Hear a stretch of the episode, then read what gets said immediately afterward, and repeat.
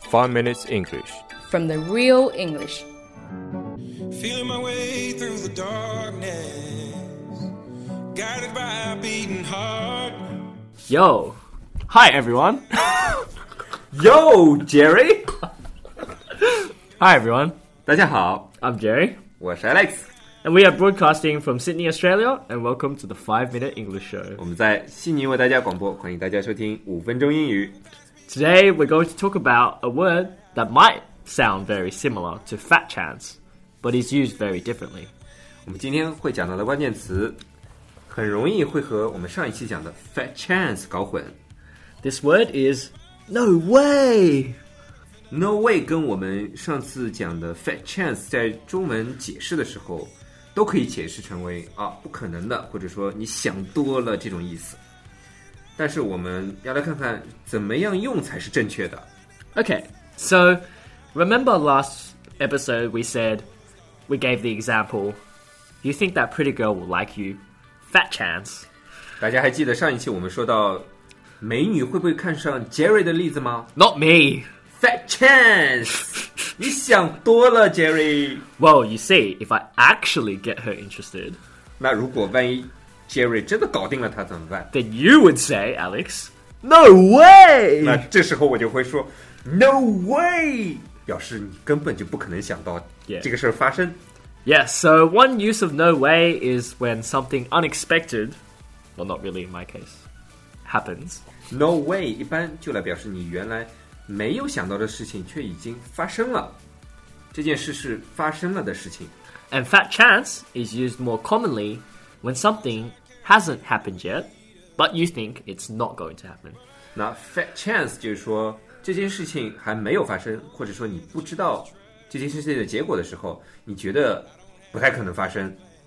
那这时候我们就用 “fat chance”。 Yep. 其实就像我们中文里面表示的话，就是 “no way” 可以解释成为“我靠，不会吧”，有一种疑问和感叹的语气；而 “fat chance” 就可以解释成为“不会的，你想多了”，呃，有一种猜测的一种语气在里面。 Yeah, that's right. So the big difference is something that has happened or something that hasn't happened. Yes，它区别就是在这件事情是已经发生了呢，还是没有发生。 Let's give another example. No way! Roger lost 6 0 in the first set. 我靠，不会吧？费德勒第一局六比零输掉了。这个时候就是对结果的一种感叹，你已经知道费德勒输掉了。 But if you say Roger losing 6 0 in the first set, fat chance. 这时候就表示你不知道费德勒六比零输掉第一局的结果，所以你会觉得不太可能吧？费德勒会输掉啊？那这时候就用 fat chance。 Yes. So American people might add Jose after no way and say no way Jose. 那美国人会在 no way 后面加一个 Jose，但是这个 Jose 拼法又很奇怪哦，它拼为 J O S E，但是它又不读成 Joes 或 Jersey，而一定要读成 Jose。 Yeah, well, Alex, this is because uh, Jose is actually Spanish. The Spanish language, the J is pronounced like a H. 原来这个 Jose 是西班牙语对吧？ Yep. 而西班牙人会把 J 发音成 H，那为什么美国人会说 No way Jose 呢？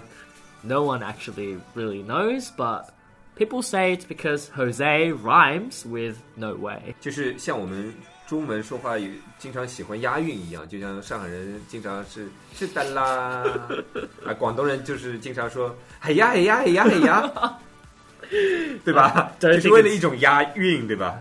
Uh, yeah, not that exaggerated though, but 那我们今天讲了 no way 跟 fat chance 的区别，大家一定要记住，no way 是表示你已经知道了这个结果，而 fat chance 则表示你不知道这个结果，或者是这件事情还没有发生。